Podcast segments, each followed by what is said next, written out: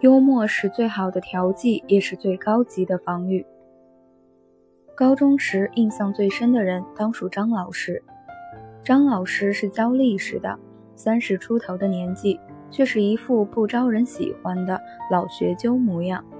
黑框眼镜，身材瘦长，平日里几乎不跟人搭讪。但听了他一节课，我就对历史上瘾了。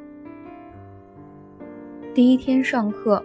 他是这样自我介绍的：“我姓张，记得我姓什么就行了。因为告诉你们我的名字，你们也不会喊。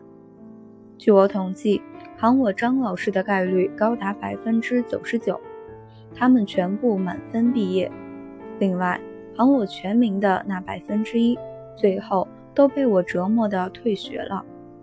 但我还是得强调一下，人权自由，你们随便喊。”另外，他清了清嗓子，接着说：“我希望你们记住我的容貌，这有助于提升审美能力。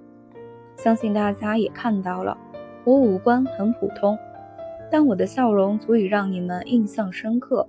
毕竟，别人是笑里藏刀，笑里藏嘴。我张着嘴巴笑，就满脸是嘴；我闭上嘴巴笑，就满脸是牙。”他一边说着，一边张嘴闭嘴，认真地给大家展示他脸上的那些宝贝们。台下自然是掌声、笑声一片。讲战国，他说：“年纪轻轻的都别自称拖延症、懒癌了，你们比战国时期的范雎好太多了。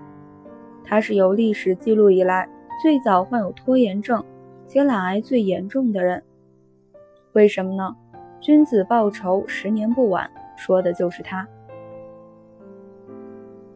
有人在历史考试时交了白卷，他说：“我真的很感激这几位，谢谢你们宁肯自己考零分也没有篡改历史，万分感激。”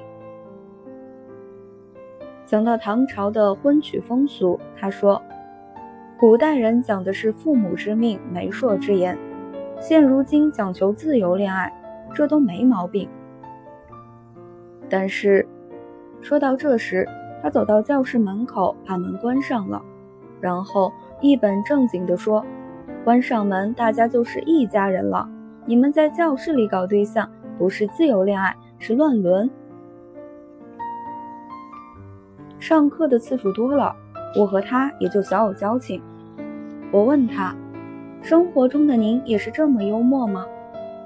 他说：“我没觉得我幽默，只是不想让我的存在变成大家的折磨罢了。生活中的我很普通的，只是比别人要乐观一些。再不满意的事，我都往好里想。记得有一次，我不小心掉进水沟里了，场面糗到爆。但我转念一想，说不定刚好有一条鱼钻进了我的口袋里。”他的这个转念一想，让我终生难忘。是啊，对生活不满意又能怎样？说的就像是生活对你很满意似的。幽默是一种润肤膏，它能使你避免许多的摩擦和痛苦。它可以用来缓解冲突，扭转战局，让你全身而退，甚至是不战而胜。